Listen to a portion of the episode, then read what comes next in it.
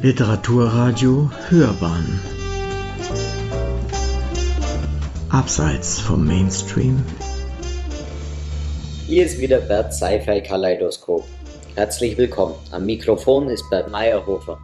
Letztes Mal hat uns Juando Olabiortonor auf die Spur gesetzt und uns die Heftromanserie Perirodan als das umfangreichste literarische Phänomen deutscher Sprache vorgestellt. Hören wir, was er uns heute zu bieten hat. Schuando Olabiortonua hat in seiner Analyse eine Vielzahl von Fragen formuliert, die hilfreich sein können, unter religionsgeschichtlicher, religionswissenschaftlicher Perspektive tiefer in das Phänomen einzubringen. Jetzt geht es ihm darum, in seiner Analyse die Person des jeweiligen Autors des zu untersuchenden Textes mit einzubeziehen. Warum? Die Annahme, wonach bei einer Untersuchung der Parirodan-Serie der jeweilige Autor unberücksichtigt bleiben darf, da es sich ja bei den Heftromanen um eine Gemeinschaftsproduktion einer großen Gruppe von Autoren handelt, kann hier nicht gelten. Also er sagt, betrachtet man die Arbeit eines Autorenkollektivs, dann kann es nicht so sein, dass man die Person des jeweils ausführenden Einzelautors unberücksichtigt lässt, sondern die spielt sehr wohl eine große Rolle. Denn an der weltanschaulichen Orientierung des jeweiligen Autoren wird unter Umständen deutlich, ob religiöse Bezüge im Text noch eine über die bloße Bedeutung hinausgehende Dimension haben könnten. Hilfreich könnte dabei die Fragestellung sein, ob der Autor, der religiöse Ideen oder Motive in seinen Text einfließen lässt, ein der Kirche fernstehender ist. Wollte er der Faszination des Religiösen vielleicht nur nachspüren, um aus dem reichen Fundus religiöser Ideen zu schöpfen, weil er vielleicht gerade keine eigenen hat? Oder ist er ganz anders? Ist er religiös inspiriert oder sogar orientiert? Lässt er als solcher einen Protagonisten vielleicht über Gott nachdenken? Legt er ihm vielleicht eigene Gedanken in den Mund? Oder lässt er einen der Protagonisten sogar beten? Ohne Zweifel ist es lohnend, sich auf eine detaillierte Untersuchung der Perirodan-Heftroman-Serie aus dieser Perspektive einzulassen.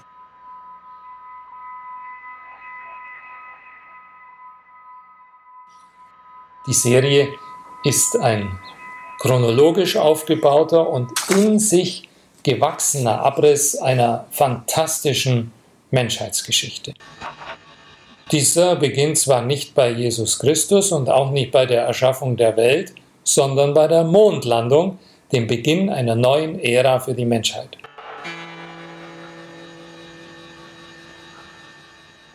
In Perirodan werden die qualitativen Sprünge in der Entwicklungsgeschichte der Menschheit angesprochen.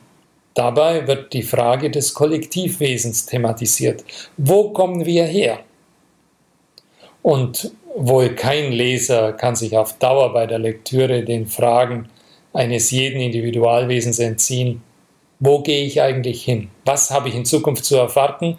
Was darf ich hoffen? Und damit löst die Perirodan-Serie Urfragestellungen der Menschheit aus.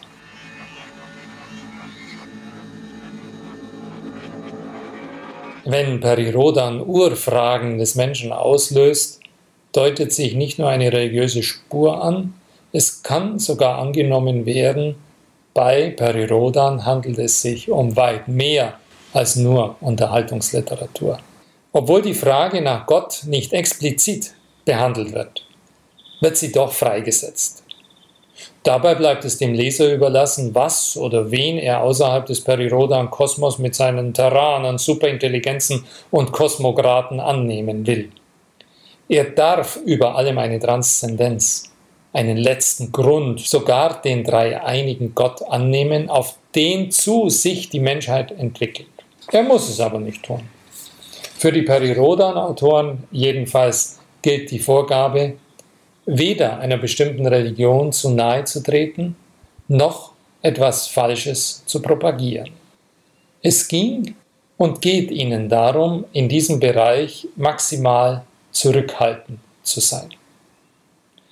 Jedenfalls galt dies zum Zeitpunkt der Untersuchung von Juando Olabiotanoa, die im Jahre 2003 erhoben wurde. Wenn die Autoren maximal zurückhaltend sein sollen, bedeutet das, die Heftromanserie verhält sich ihrer bunt gemischten Leserschaft gegenüber weltanschaulich neutral. Ob man also einen Gott annehmen will und wenn ja, welchen oder welche, ist jedem Leser selbst überlassen und selbstverständlich auch jedem Autor. Damit dürfte eigentlich die ultimative Science-Fiction-Heresie im Perirodan-Kosmos niemals stattfinden, nämlich die Begegnung von Perirodan mit Gott. Begibt man sich unter diesen Voraussetzungen auf die Suche nach religiösen Spuren im Perirodan-Kosmos, so mutet dieses Unterfangen zunächst etwas mühselig an, könnte sich aber als lohnend herausstellen.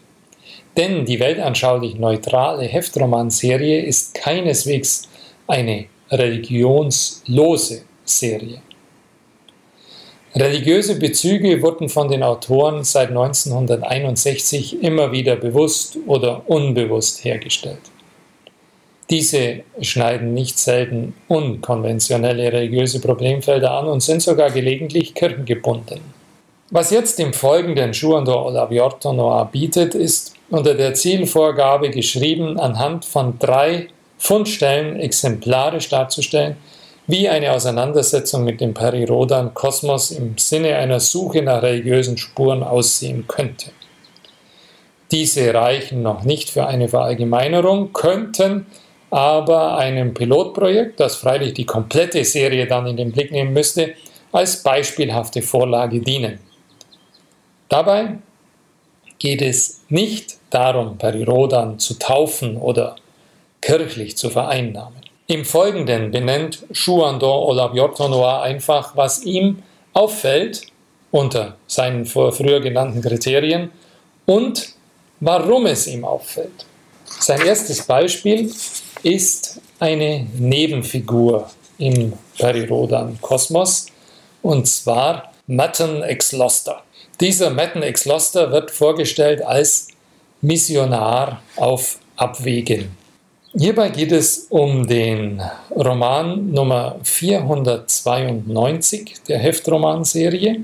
Er trägt den Titel Das stählerne Gefängnis und ist verfasst von William Volz. Also, worum geht es? Für das Vega-System ist Matten X Loster der zuständige Missionar der Gesellschaft für Erneuerung und Körperwechsel und dazu ein außerordentlich erfolgloser. Zitat: Eine seiner Gemeinden auf dem Vega-Planeten umfasst ganze 13 Mitglieder, eine wenig ansehnliche Zahl, die er in seinen Berichten auf 1300 frisiert. Freilich missioniert er gegen eine mächtige Konkurrenz, nämlich die christliche Gemeinde auf Vega. Die Christen, so teilt der Erzähler in einigen Nebensätzen mit, hätten sich reformiert, ihre organisatorischen und kommerziellen Aufwände minimiert, sich außerdem ein neues Symbol zugelegt, nämlich einen hölzernen Ring, um den sich die Gemeinde versammelt. Exlos, das Raumschiff, wird von der veganischen Zollbehörde durchsucht, man verdächtigt ihn des Waffenschmuggels. Auf dem Raumflug nach Karpa, einer der Vega-Welten, erreicht ihn die Nachricht, dass eine Revisorin seiner Kirche das Vega-System erreicht habe. Xloster weiß, dass sein Schwindel nun auffliegen wird. Er entschließt sich, in Richtung Erde zu fliehen. In diesem Moment materialisiert direkt vor ihm eine Wand aus Metall, an der sein Schiff zerschellt. Die Sammler sind aus der Dakar-Zone getreten.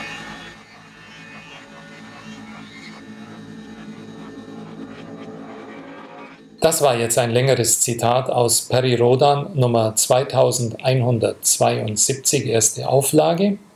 Und zwar ein Text von Hartmut Kasper mit dem Titel Herr Volz, wie haben Sie das gemacht? Fragezeichen Teil 1 in der Beilage Peri Rodan Report. Für Schuanto Olabiotonoas Analyse ist diese erste Fundstelle von Interesse und er geht folgenden Anhaltspunkten nach. Im 35. Jahrhundert gibt es die CGW, die christliche Gemeinde Vega. Diese Gemeinde steht in Kontinuität zum Christentum, das sich auf die Apostel und Jesus Christus zurückführt. Das Christentum befindet sich, so kann man in dem Roman lesen, in einer Renaissance ohnegleichen, weil es sich entschlossen hat, mit einem Mindestmaß an Organisation und kommerzieller Betätigung auszukommen. So schreibt William Wolz auf Seite 34 in dem Roman der Nummer 492. Als William Volz den Roman in den Jahren 1970, 1971 schreibt, liegt das richtungweisende Zweite Vatikanische Konzil fünf Jahre zurück. Die Würzburger Synode, die sich die Umsetzung des Konzils in den deutschen Bistümern auf die Fahnen geschrieben hat, beginnt gerade seine Arbeit. Es dürfte kein Zufall sein, dass sich Volz ausgerechnet zu diesem Zeitpunkt ein Christentum ausdenkt, das das Kreuz und mit ihm den Klerikerstand abgeschafft hat. Um diese Vermutung zu untermauern, hat Juan de Olabiotonoa mit dem Sohn von William Volz Kontakt aufgenommen. Ralf Volz, er gab schriftlich Auskunft über die religiöse Bindung seines Vaters. Zitat, mein Vater wurde von seiner Mutter evangelisch großgezogen. Im Alter von 14 Jahren ist seine Mutter verstorben und der starke religiöse Einfluss ging dadurch verloren. Es stimmt, dass seine Mutter wahrscheinlich einen Pfarrer aus ihm gemacht hätte. Mein Vater und auch meine Mutter, die übrigens katholisch aufwuchs, blieben bis etwa 1980 in der Kirche. Die hohe Kirchensteuer bewegte dann meinen Vater aus der Kirche auszutreten. Er war sowieso schon lange nicht mehr auf derselben Längenwelle, politisch und auch in seiner Glaubensrichtung. Über einen direkten Einfluss auf Peri Rodan und seine Figuren kann man spekulieren. Meine Mutter meint nur, dass er die Serie von kirchlichen Dingen fernhielt, was man von der Philosophie natürlich nicht behaupten kann. Zitat Ende.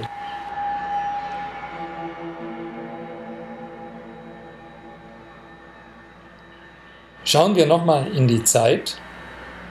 Konzil, Würzburger Synode. Sowohl Hoffnungen wie Ängste trieben in dieser Umbruchszeit nach dem Konzil bei Klerus und Gläubigen gleichermaßen wilde Blüten. Die Presselandschaft nahm daran reichen Anteil. In dieser Zeit erfindet Volz den Missionar Mettenix Loster und lässt ihn berichten, dass die Christen der Gemeinde Vega das Kreuz des Anstoßes durch einen harmonischen Holzring ersetzt haben. Volz nimmt gleich auch Abschied von Hochwürden, indem er die Teilnehmer an der Liturgie auf Vega im Halbkreis aufstellt, ohne einen Vorsteher und ohne Kanzel. Ein weiteres Beispiel, das recht interessant herkommt. Der im Privatleben im Kirchenvorstand seiner evangelischen Gemeinde ehrenamtlich als Vertrauensmann tätige Hubert Hensel ist Autor bei Harry Rodan. Hensel gewährt uns Einblicke in die Zukunft der Religionen auf Terra, jedenfalls so wie er sich die vorstellt. Die Christen auf der Erde bekennen sich noch im 49. Jahrhundert zum Kreuz und damit zum Gekreuzigten. Anfang des 49. Jahrhunderts wurde auf einem Hügel, auf dem einst eine Marienkirche stand, das erste Multikonfesszentrum errichtet. Darunter versteht man eine Begegnungsstätte vor allem für die terranisch-stämmigen Religionen, aber genauso ausgerichtet auf die Bedürfnisse vieler Galaktiker. Der siebeneckige Platz vor dem nüchtern wirkenden Bauwerk trug die Symbole aller vertretenen Religionen aus Latins Kulturen. In Form einer Acht war sie angeordnet, des Zeichens für Unendlichkeit eine Figur ohne Anfang und Ende. Das war ein Zitat aus dem Roman Der Tod auf Terra von Hubert Hensel, Seite 21, Perirodan-Roman 1995, erste Auflage. Mit viel Gespür für religiösen Symbolgehalt und christliche Motivik stellt der Autor Hensel das Multikonfesszentrum an einen geheiligten Ort, dem traditionellen Bereich eines Gotteshauses. Ursprünglich befand sich dort nämlich die Kirche St. Mary at Hill. Der Platz davor zeichnet sich in der Anzahl seiner Ecken durch die heilige Zahl 7 aus. Die vielen Konfessionen präsentieren sich vor dem Zentrum mit ihren jeweiligen Symbolen.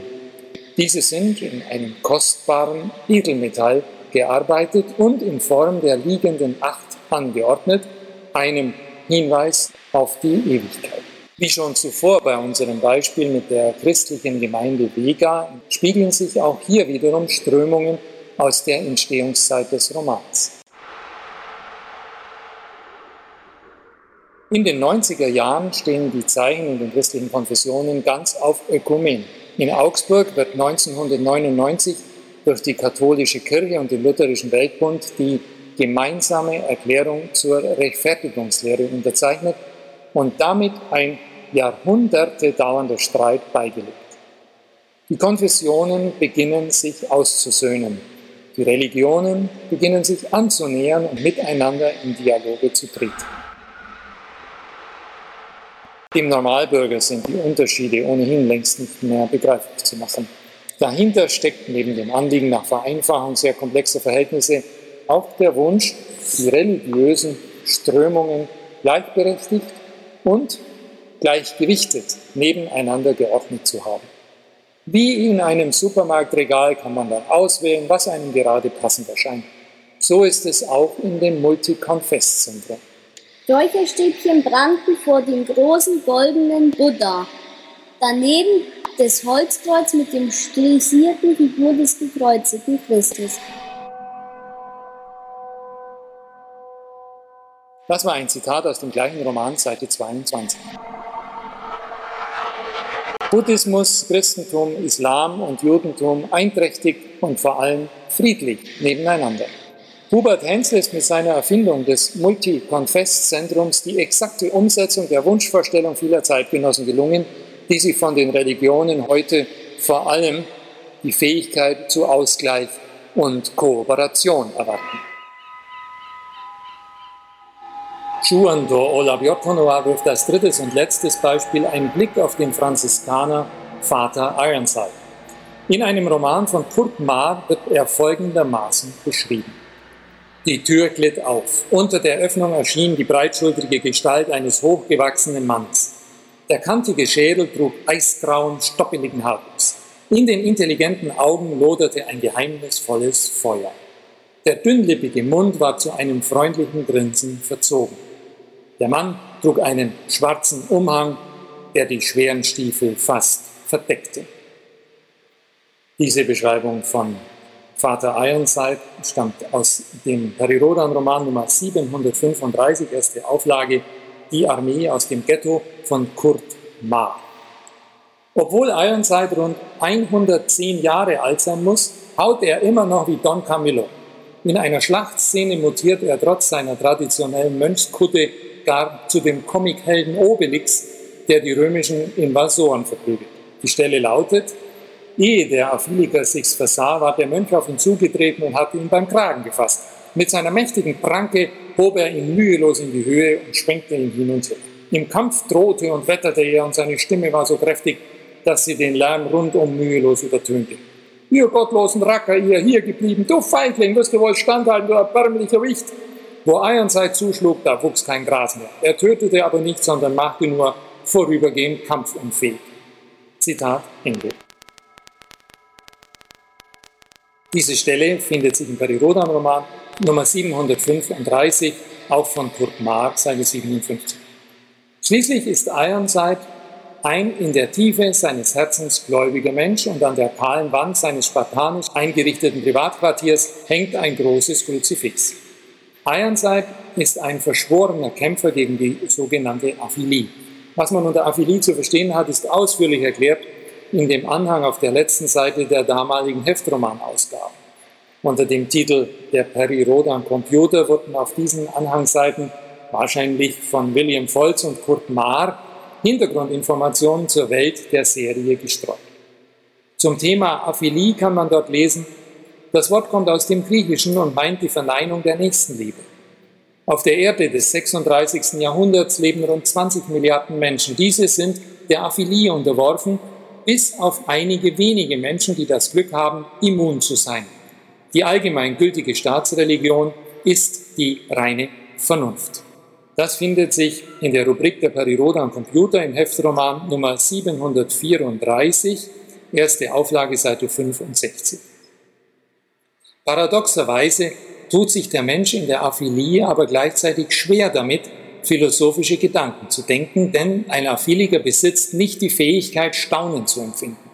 Und das Staunen ist ja bekanntlich der Ausgang aller Philosophie. Wie erlebt unser Franziskanerpater eine solche für religiöse Institutionen fatale Lage? Es muss Vater Eiernseid dem Mönch bitte angekommen sein, zu erkennen, dass sein missionarischer Eifer an den Menschen der Aphilie völlig wirkungslos abprallte. Vater Eiernseid ist trotz seiner tiefen Gläubigkeit ein Pragmatiker reinsten Wassers.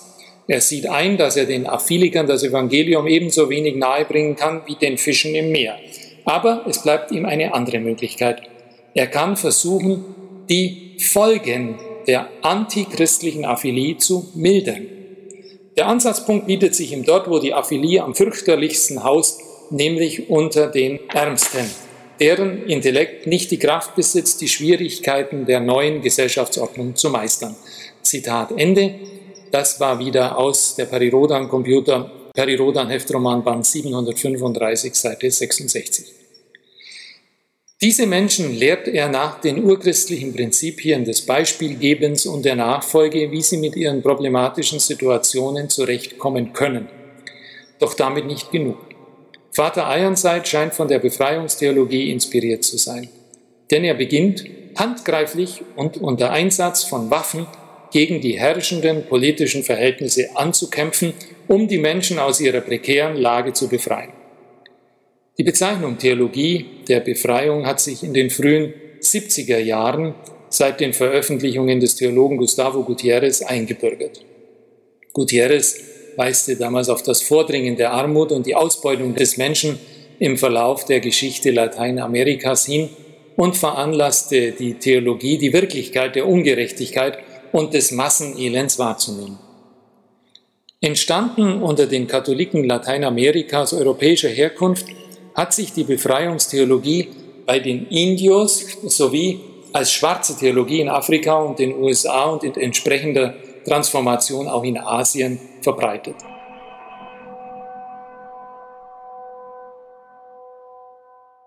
Heute ist sie ein wesentlicher Aspekt des Christentums in der dritten Welt, wo vielen der Zugang zu Bildung, Einkommen und Selbstbestimmung versperrt ist.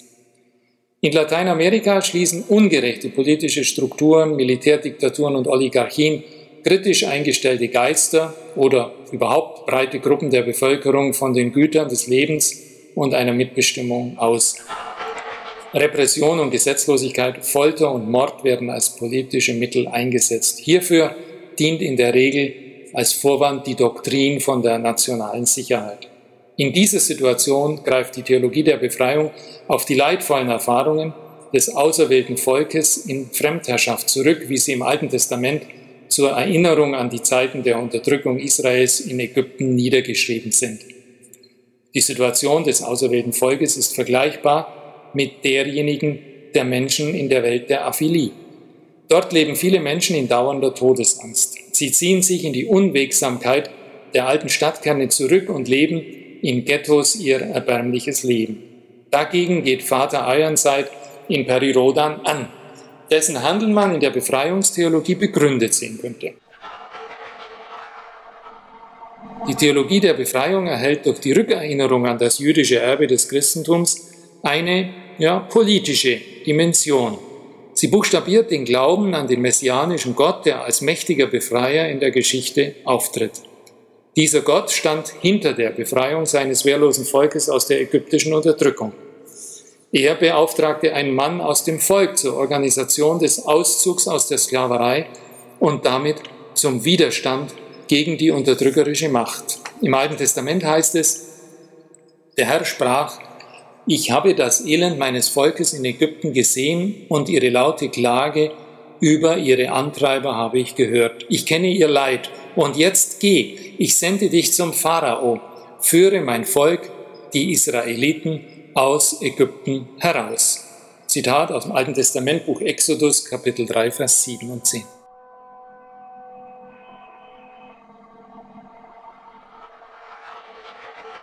Der Glaube an den messianischen Gott, der als mächtiger Befreier auftritt, beseelt auch Vater Ironside. Er wird sozusagen zum Führer der Ausgestoßenen des 36. Jahrhunderts.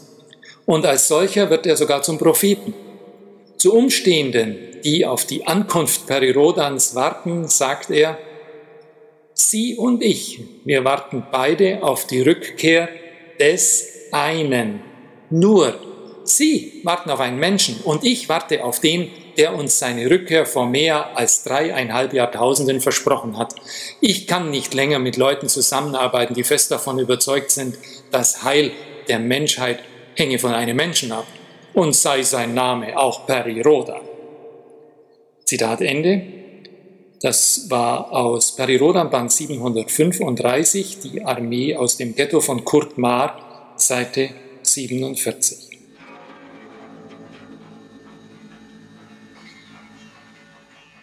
Es ist wohl anzunehmen, dass die Theologie der Befreiung zur Abfassungszeit des Romans Mitte der 70er Jahre schon einen größeren Leserkreis im deutschsprachigen Raum, auch außerhalb der theologischen Fakultäten gefunden hatte und wohl auch Kurt Maar explizit bekannt gewesen ist. Der Franziskaner Ironside ist also dreieinhalb Jahrtausende nach Christi Geburt überzeugt davon, dass die irdische eigentlich muss man wohl schon sagen, die kosmische Geschichte in Gott ihren Zielpunkt finden wird. Und nicht nur das. Ironside gründet seine Hoffnung auf das Heil der Menschheit allein auf Jesus Christus und klärt damit das Verhältnis zwischen Perirodan und dem christlichen Erlöser. Aus welchem Grund haben sich das Christentum, die katholische Kirche und sogar der Franziskanerorden in der Perirodan-Zukunft erhalten? Mag es etwa, wie oft vorschnell vermutet wird, damit zusammenhängen, dass die drei Väter von Perirodan, also Karl Herbert Scheer, Walter Ernsting und der Cheflektor der Anfangszeit Kurt Bernhard, katholisch gewesen sein sollen?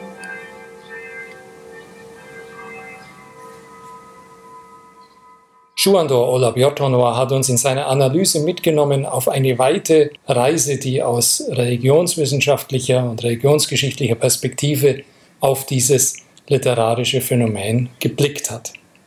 Auf der Schlussgeraden sehen wir uns den Aufsatz Religion im 36. Jahrhundert an.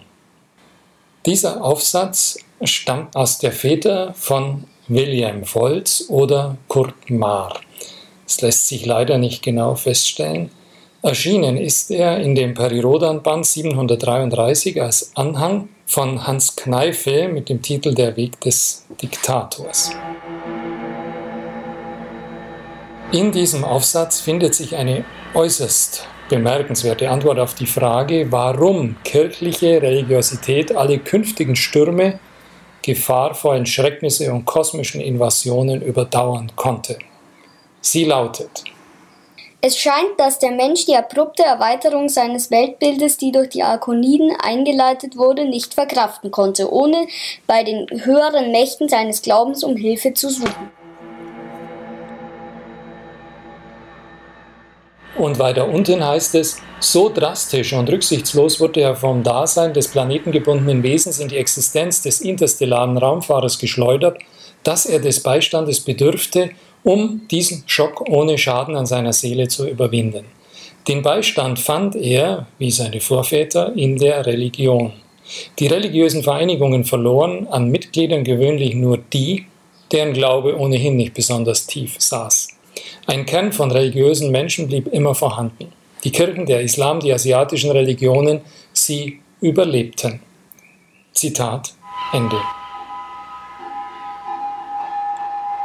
Der Aufsatz findet sich in dem oben genannten Roman auf Seite 65. Der Mensch im perirodan Kosmos vermochte also die abrupte Erweiterung seines Weltbildes nicht zu verkraften, weil er doch immer nur die Erde wahrnehmen wollte oder konnte. Eine ähnliche Erfahrung hat auch die wirkliche Menschheit hinter sich. Sie ist als kopernikanischer Schock bekannt geworden. Nikolaus Kopernikus rückte in seiner Denkschrift Commentariolus aus dem Jahr 1514 die Erde aus dem Zentrum des Sonnensystems heraus. Papst Clemens VII., der sich damals über den Inhalt dieser Denkschrift unterrichten ließ, kam damit ganz gut zurecht. Einige Zeitgenossen jedoch, die im 20. Jahrhundert die Schulbank gedrückt haben, scheinen nicht verkraften zu können, dass der Mensch aus dem galaktischen Zentrum vertrieben sein soll. Weil um dieses galaktische Zentrum sich ja alles dreht.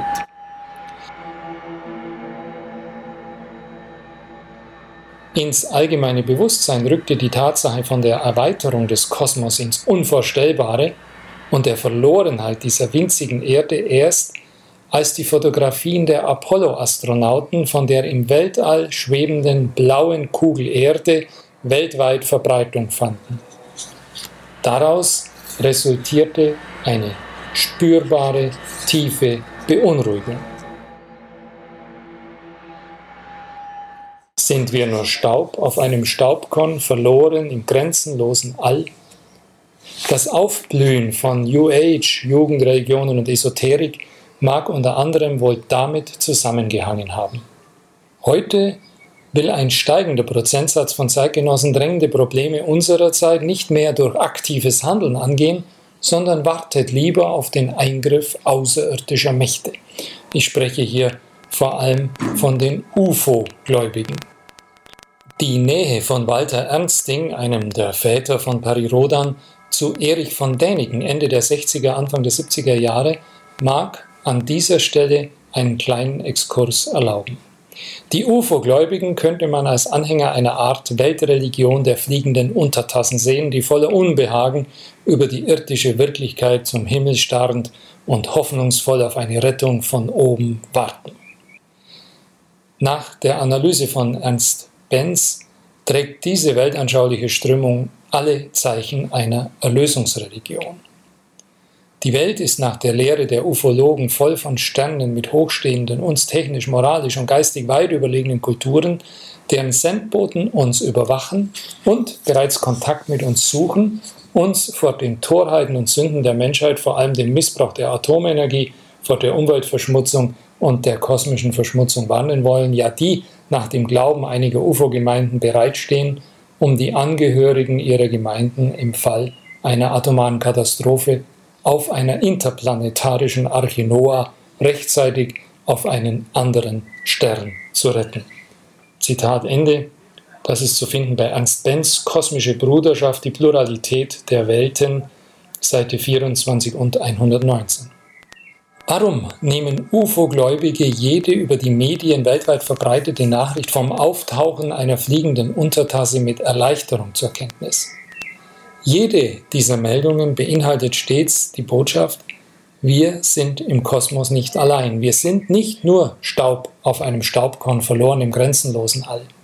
Das ist die Arznei der UFO-Gläubigen gegen den kopernikanischen Schockzustand.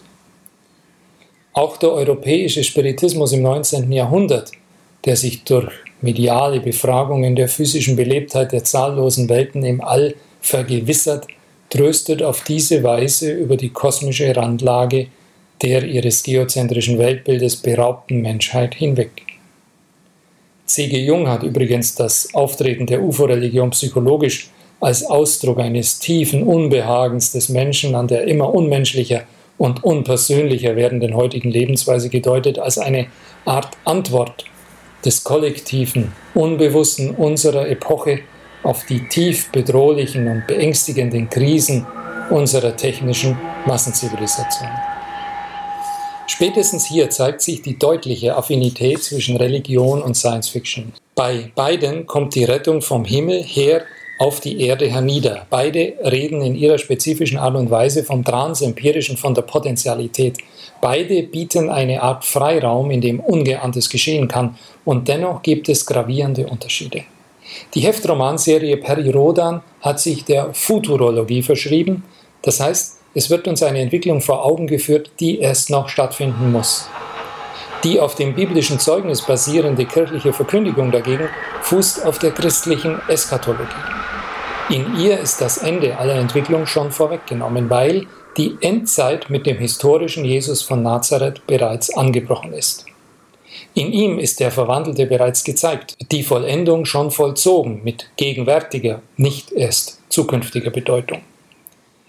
Die christliche Eschatologie führt deswegen zu einer neuen Selbstbegründung der Stellung der Erde und der Stellung des Menschen im Kosmos. Sie weist dem Menschen angesichts der Vielheit der Welten einen bestimmten Rang und eine bestimmte Aufgabe in dem größeren Universum zu und befreit ihn sowohl von der Angst, einem unausweichlichen Schicksal der Selbstvernichtung ausgeliefert zu sein, wie sie ihn auch von der kläglichen Hoffnung erlöst, von den kleinen grünen Männchen auf einen technisch vielleicht perfekteren, aber unmenschlicheren Stern gerettet zu werden. Gehen wir noch einmal zurück zu unserem Aufsatz Religion im 36. Jahrhundert. Es ist sicherlich korrekt, wenn dort behauptet wird, der Mensch suche in Zeiten des Umbruchs von Weltbildern Zuflucht zu höheren Mächten. In der Bundesrepublik geschieht das gegenwärtig zwar nicht in Form einer Rückkehr zu den traditionellen Kirchen, sondern eher in Form einer Zuwendung zu esoterischen oder kapitalistischen Ersatzkulten. Aber weltweit sind die großen monotheistischen Religionen zweifellos auf dem Vormarsch. In dem Aufsatz heißt es weiter, es wird den objektiven Betrachter nicht verwundern, dass zwei irdische Glaubensgemeinschaften jeder Beeinflussung von außen her widerstanden und ihren Glaubensinhalt nahezu unverändert durch die Jahrhunderte bewahrten, der Islam und die katholische Kirche. Letztere hatte auf dem Höhepunkt der ökumenischen Bewegung im ersten Drittel des dritten Jahrtausends die Wiedervereinigung mit der Ostkirche und einigen protestantischen Glaubensrichtungen vollzogen. Gegen Ende des dritten und zu Beginn des vierten Jahrtausends war sie unter dem Druck menschlichen Selbstbewusstseins und infolge der Attraktivität fremder Glaubensvorstellungen bis auf eine nur wenige Millionen zählende Schar von Gläubigen zusammengeschrumpft, hatte sich jedoch seitdem langsam, aber stetig erholt. Zitat Ende. Das findet sich in dem Aufsatz, erschienen im Band Der Weg des Diktators von Hans Kneifel auf Seite 65. Der Aufsatz endet, gleiche Seite mit den Worten, die Spötter, die da gemeint hatten, spätestens im Jahr 2100 werde es nur noch Verrückte geben, die an ein höheres Wesen glaubten, wurden nicht alt genug, um zu erfahren, wie sehr sie sich getäuscht hatten. Viel hat sich nicht geändert. Der Papst sitzt immer noch in Rom. Zitat Ende.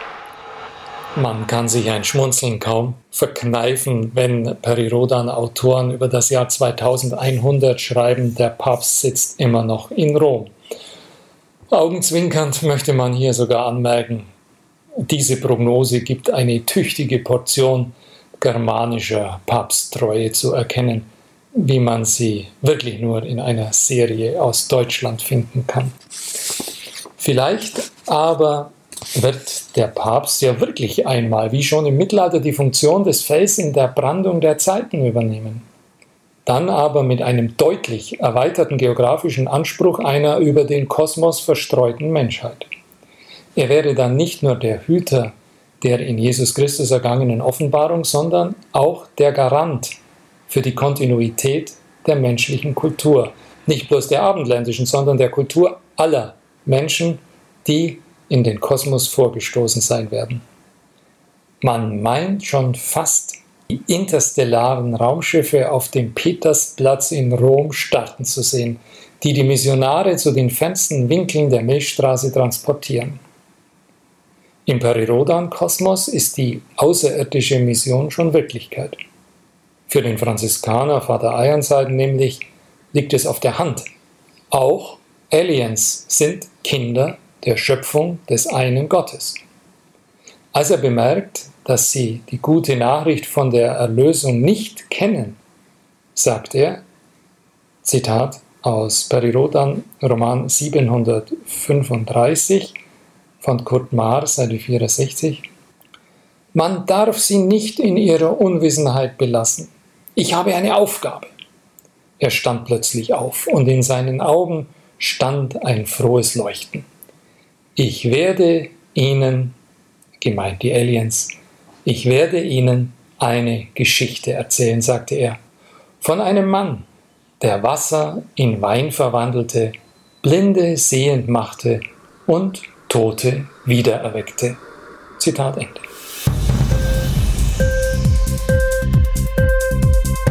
Hat dir die Sendung gefallen? Literatur pur, ja, das sind wir. Natürlich auch als Podcast. Hier kannst du unsere Podcasts hören.